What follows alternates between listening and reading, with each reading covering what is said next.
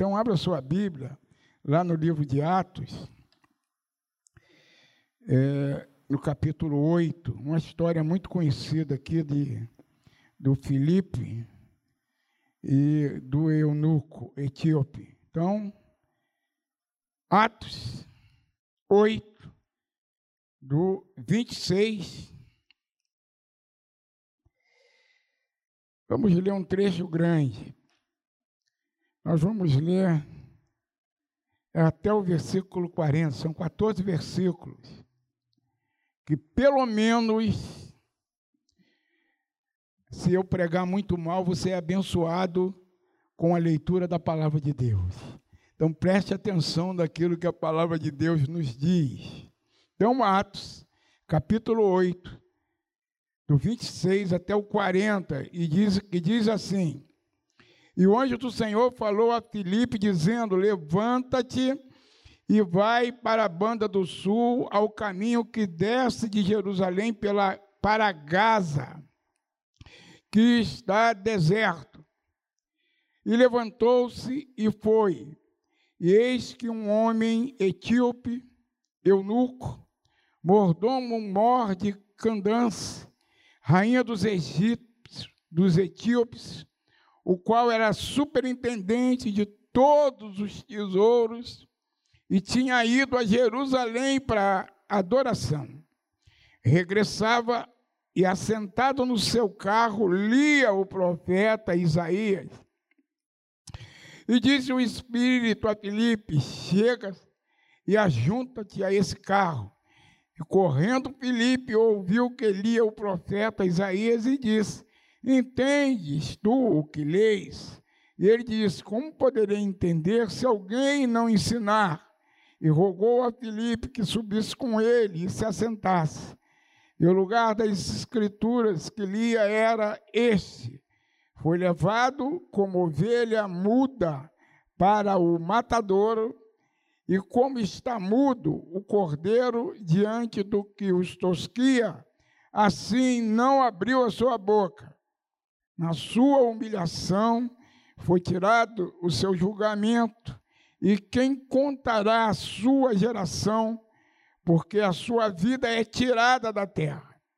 E respondendo o eunuco a Filipe disse: Rogo que de quem diz isso o profeta, de si mesmo ou de algum outro.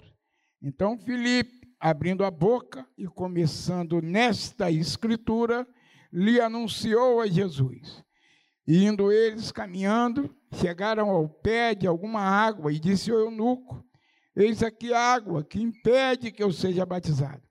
E disse Filipe: É lícito se crês de todo o coração.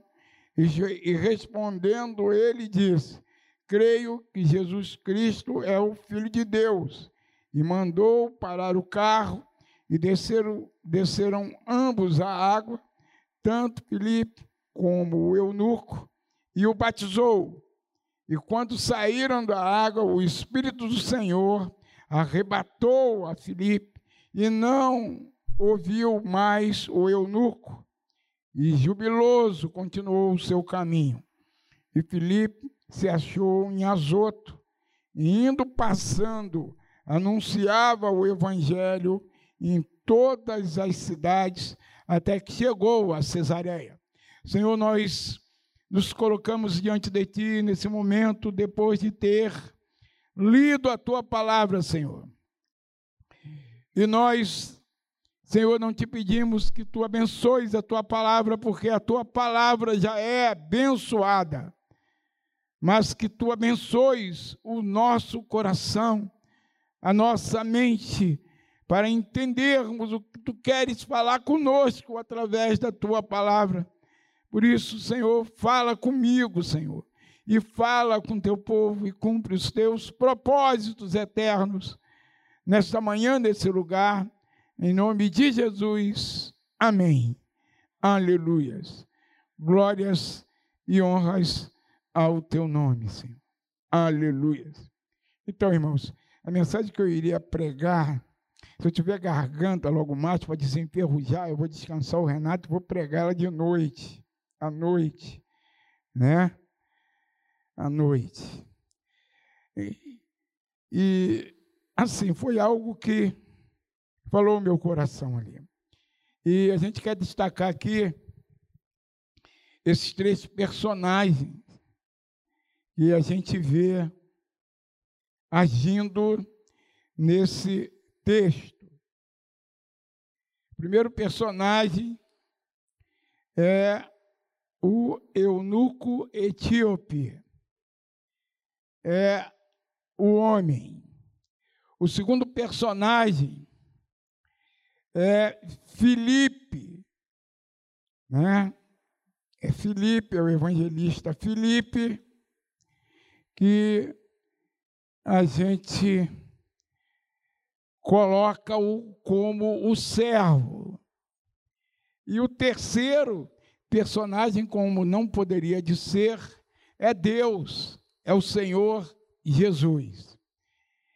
Então, o primeiro personagem aqui é o homem, né? Esse personagem que a Bíblia não dá o nome, o chama de eunuco, o etíope, e que por isso a gente sabe que é do reino da Etiópia, né? Eu creio que o evangelho, creio não, tenho certeza que o evangelho chegou até a Etiópia depois daquele encontro da rainha de Sabá com o rei Salomão, né? Em visita a Jerusalém, a rainha de Sabá, ela foi ter um encontro ali com Salomão, porque a fama de Salomão corria todo mundo conhecido na época, né? E o que se dizia de Salomão era algo assim sobrenatural. E quando a gente estuda um pouco sobre a vida de Salomão, a gente entende que era verdadeira a sua fama. Ele conhecia de quase toda a ciência que se conhecia no mundo. E ela ficou maravilhada, não só com a sabedoria de Salomão, como o Deus de Salomão, tanto que ela leva essa mensagem lá para a Etiópia, e é a única explicação que a gente tem, né, de, sei lá, 600, 700 anos depois, a gente vê alguém de expressão tão grande, né, humanamente falando, saindo de um lugar tão longe e indo adorar em Jerusalém. Né? Esse é, é, é, o, é o que o texto nos diz, que ele saiu lá da Etiópia, não calculei quantos quilômetros, mas era muito longe, até Jerusalém, e foi para adorar em Jerusalém. E aí, a primeira coisa que a gente entende e, e vê aqui nesse texto, que ele adorava quem não conhecia sabe? Era um ritual. Ele ia num fazer ou participar de um ritual que lhe ensinaram. Mas ele voltava daquele daquela do templo de Jerusalém tão vazio como tinha chegado até lá. E aí a primeira lição que a gente aprende aqui que rituais vazios, sem conversão, sem conhecer verdadeiramente a Deus, não tem nenhum valor prático para a vida. Esse homem certamente ele chegou ali em Jerusalém angustiado, porque de certa forma ele era uma mentira. Né? Ele era um eunuco e, por ser eunuco, lhe foi tirado os prazeres normais aos homens. Né? E ele deveria viver profundamente angustiado. E uma das coisas que ele certamente foi buscar ali em Jerusalém era alguma coisa que lhe desse sentido para a vida, né? já que lhe foi tirado aquilo que certamente ele ansiava. Né? Sentido para a vida. Ele volta de Jerusalém depois de um ritual, sem ter tido um verdadeiro encontro com Jesus, sem ter tido, sabe, é, a, a possibilidade de ter paz no coração. Ele continuava angustiado e ele lia sem saber de quem ele lia. Né? E ali na sua peregrinação, buscando Deus, ele acaba encontrando sentido para a vida. Né? E aquele, a gente quer destacar justamente isso, que rituais não salva ninguém. Por isso que eu digo que cristianismo não é religião. Cristianismo é uma comunhão diária intensa entre a criatura e o Criador. Nós podemos buscar a Deus na hora das nossas angústias, da hora das nossas da nossa falta de paz em qualquer lugar e em qualquer situação. E Deus que vê todas as coisas, ele atende a nossa petição. Ele atende ao nosso anseio. Ele cumpre na nossa vida o desejo íntimo do nosso coração. Então, o primeiro personagem era esse ser angustiado em busca de Deus. E quem busca o Senhor sempre encontra. Quem clama a Deus sempre tem a resposta. Quem vai em busca de Deus o acha. Então, se você tem alguma questão para colocar diante de Deus, coloque nessa manhã. Senhor, eu tenho essa necessidade. Eu preciso te conhecer mais, melhor.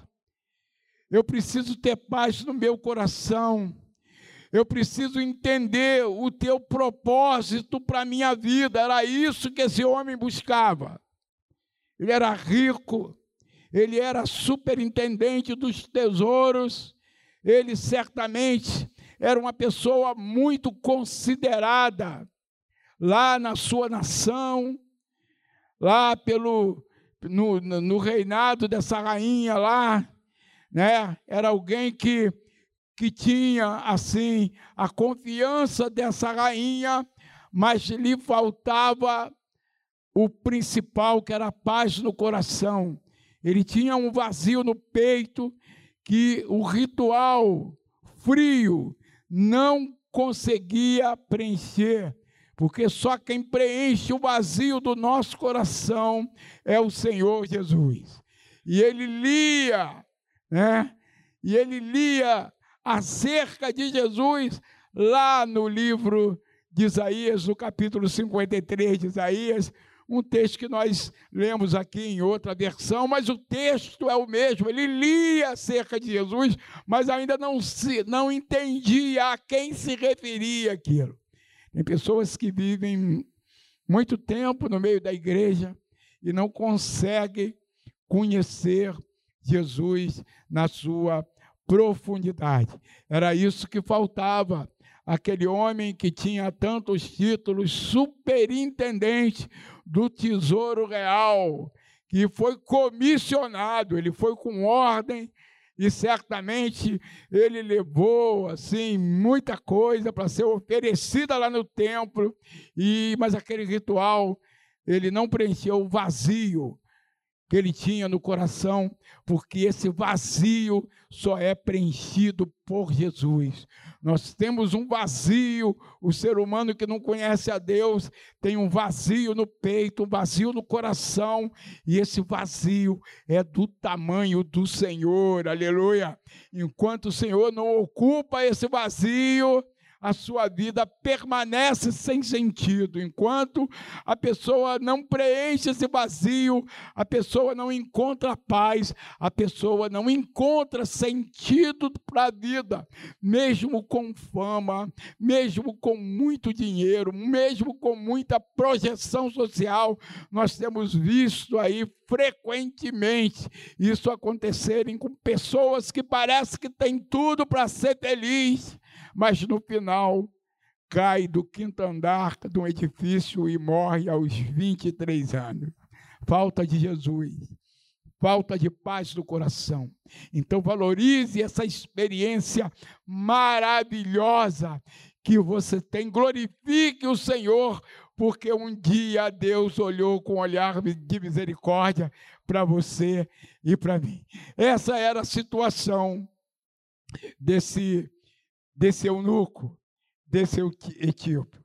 Mas nós vamos falar de Filipe, né? Nós vamos falar do servo, que também tem, assim, é, lições para nos ensinar.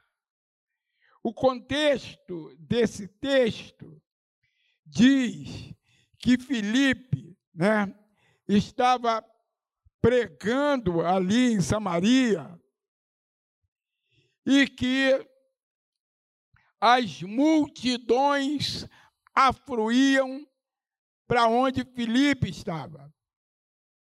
Eram aleijados que eram curados, eram endemoniados que eram libertos pelo ministério de Filipe, eram cegos que viam pelo ministério de Filipe, através da pregação, através da imposição das mãos de Filipe. Então ele estava no ápice desse ministério. Sabe? É como se ele tivesse atingido o topo, né, da sua vida espiritual, da sua comunhão com Deus. Ele estava, como se diz nos nossos dias, muito bem na fita, né? Considerado, as multidões afluíam, ele abria a boca, as pessoas se convertiam, ele impunha as mãos e os demônios, espíritos humanos, imundos, saíam de muitos, está aqui no versículo 7, né? Que os tinha clamando em alta voz, muitos paralíticos e coxos eram curados. O verso 8 diz que havia grande alegria ali naquela cidade. Então, ele estava no auge. Filipe estava no auge. E aí Deus chega para Filipe e diz assim: Ô Filipe, vai para o deserto. E disse o Espírito a Filipe: Chega-te e ajunta-te a esse carro no versículo 28, assim: regressava e assentado no seu carro, lia o profeta Isaías, isso falando do, do, do, do eunuco. E aí, no meio desse ápice espiritual que vivia Filipe, Deus chega para ele e diz assim: Filipe, vai lá para o deserto. Tem um camarada lá, numa carruagem, e que está precisando de você vai para lá e se ele não parar o carro, corre. E correndo Felipe ouviu que lia o profeta Isaías. E correndo, Deus nos chama às vezes a concorrer com o cavalo, né? Correndo, eu imagino a cena, né? A gente entra pela janela da história, se coloca lá nesse deserto, e a gente imagina Felipe, o cara lendo numa carruagem muito bonita, né? Felipe correndo do lado dele. O que, que você está lendo aí, rapaz? Ah, eu não estou entendendo, sobe para cá. Ainda bem que ele convidou Felipe para subir, né? E aí Felipe sobe e prega para aquele homem. Mas o que a gente aprende com isso? o que a gente aprende com o servo. Se fosse eu, irmão, não sei se fosse você, que tivesse nessa situação, né? Essa situação ali, e o Renato, o André entrando ali, e uma multidão com um lenço na mão, passando na testa dele, passando na ferida, né? E um monte de gente se convertendo, os diáconos tendo que segurar a multidão para entrar no templo. E aí Deus, olha, sai daqui e vai lá para a favela do Jacarezinho, sozinho, porque tem um monte de gente lá precisando de Jesus. Irmãos, eu questionaria o Senhor, Senhor, povo aqui de Samaria precisa de mim. O Senhor me manda para o deserto para falar com um camarada só. E a gente não vê em nenhum momento que Felipe retruca Deus. Sabe por quê, irmão? Porque o servo obedece. Sabe? O servo obedece. E Felipe aqui é o servo. Não importa quem está sendo abençoado, porque não sou eu o abençoador. O abençoador é Jesus. Eu vou lá para o deserto, mas a obra vai continuar sendo feita aqui, porque quem abençoa é Jesus. Sabe? O servo, o servo, ele é humilde. O servo, ele obedece, mesmo que não entenda. Sabe por quê? Porque Deus não nos chamou para entender tudo. Ele nos chamou para que a gente obedeça a sua direção. Então, dê fruto aonde Deus te colocou. Mas se ele te tirar daí e te colocar num outro lugar, ele vai te usar da mesma forma e vai levantar outro no teu lugar. O servo age assim. O servo não retruca. O servo não fica chateado se por algum motivo ele não gostou de alguma advertência do seu líder. Sabe? Então o servo obedece. É a característica principal de Filipe. Ele obedeceu. Ele foi fazer um trabalho para muitos inconsequente. Como é, como é que se sai de uma cidade que muitos paralíticos, muitos coxos, os demônios saíam através do ministério dessa pessoa e me manda lá para o jacarezinho para evangelizar, de repente, um traficante que está querendo sair daquela vida. Loucura isso, irmão. Loucura isso. Mas Deus tem algumas loucuras, e como eu disse, Ele não nos chama para entender tudo. O Evangelho certamente avançou lá na Etiópia, depois que aquele eunuco chegou lá com um conhecimento mais aprofundado de quem era Jesus, das boas novas, da mensagem transformadoras, porque certamente a partir daí, a partir dessa aula rápida, que eu não sei quanto tempo durou, de repente durou uma tarde, né? ele, através do Espírito Santo, ele entendeu toda a mensagem do Evangelho e ele levou essa mensagem do Evangelho lá para a Etiópia, ou de uma forma ou de outra, a semente ficou e se estende até os nossos dias, irmãos. Nós não entendemos os propósitos de Deus, nós não entendemos os planos de Deus, e a nossa posição é obedecer. Se você tem dificuldade de obedecer, coloque diante de Deus esse problema, sabe? Porque obedecer, a palavra de Deus diz, é melhor do que oferecer sacrifício. Obedecer é melhor do que sacrificar. Sacrifício faz parte de um ritual frio que esse etíope foi prestar lá em Jerusalém e saiu de lá pior do que tinha chegado. Saiu de lá sem entender.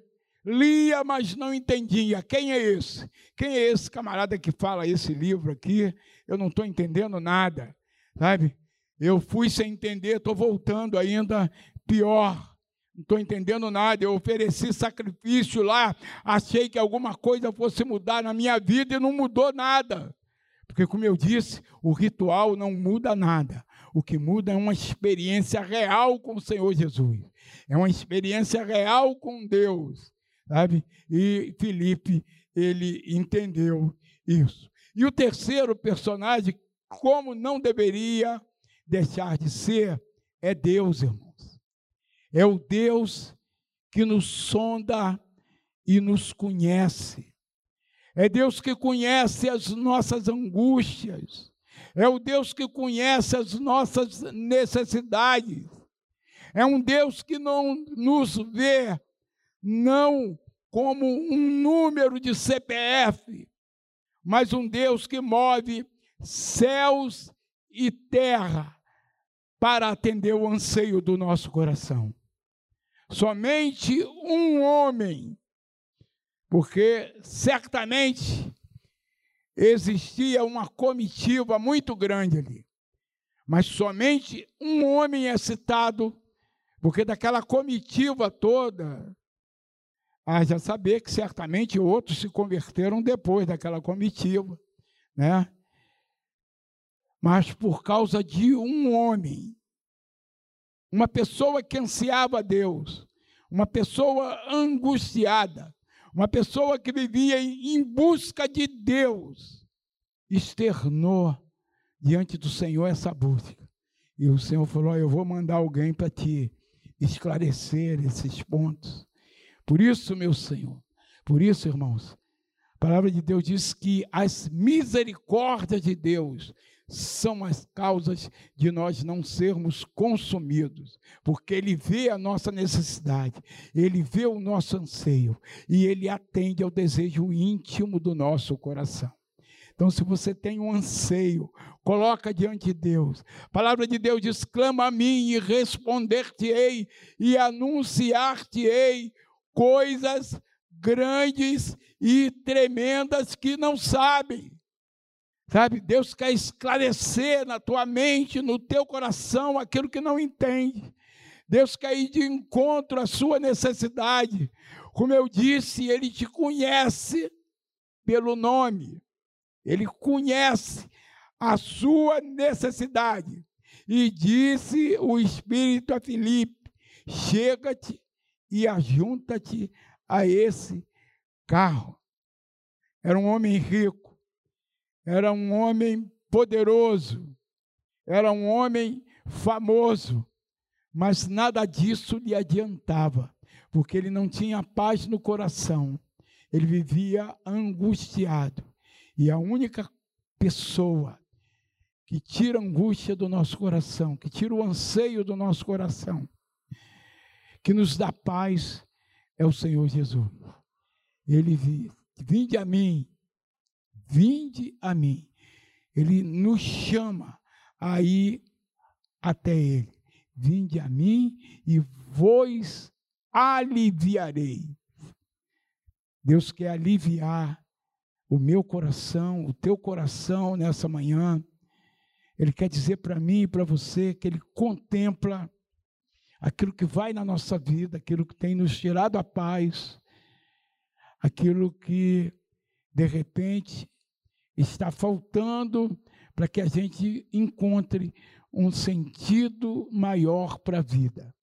E se ele atendeu o eunuco, alguém que não era do arraial de Israel, ele atende a mim e a você também nessa manhã. Lançando sobre ele toda a nossa ansiedade, porque ele tem cuidado de nós. Ele tem tomado conta de nós nos mínimos detalhes. Deus poderia pensar assim: bom, não é do povo de Israel, ele que vai lendo, depois eu falo com ele de uma outra forma. Mas ele diz mobilizou. Sabe? Ele diz mobilizou um evento grandioso que estava acontecendo lá em Samaria, uma evangelização em que o Espírito Santo se movia, muitas e muitas pessoas se convertiam. Deus desmobilizou todo esse evento para atender uma pessoa. Então, o que ele não faria por você? Então, não desista dos teus sonhos. Não desista dos teus planos. Deus vê e conhece a tua necessidade. E no momento certo ele vai intervir. No momento certo, de repente, ele tira alguém do seu escritório, pega o telefone, liga para você e o milagre acontece. E aquele desemprego ele para de existir na tua vida. De repente, uma enfermidade que a medicina diz que não tem muitos recursos, ele ilumina a mente, a cabeça de algum médico e ele prescreve um medicamento, porque Deus age também através da ciência. E a tua enfermidade é curada. De repente, ele toca no nervo da alma do teu filho, da tua esposa, do teu marido, e ele tem um encontro com Deus que vai mudar a tua história e a história da tua família. Deus age assim. Deus é um Deus que se preocupa conosco. Jesus, ele morreu por pessoas como eu e como você, para nos dar paz, para harmonizar a nossa mente, o nosso coração e que para nós podermos servi-lo com alegria porque no coração que Jesus chega, tem alegria. Na família que Jesus entra, tem harmonia, tem acerto, tem conserto. Que Deus possa nos abençoar nessa manhã com essa percepção desse Deus maravilhoso, da lição que nos dá esse servo que obedece antes de questionar, e desse homem que não conhecia Deus, mas que busca a Deus, e isso nos fala que todos os que buscam o encontram.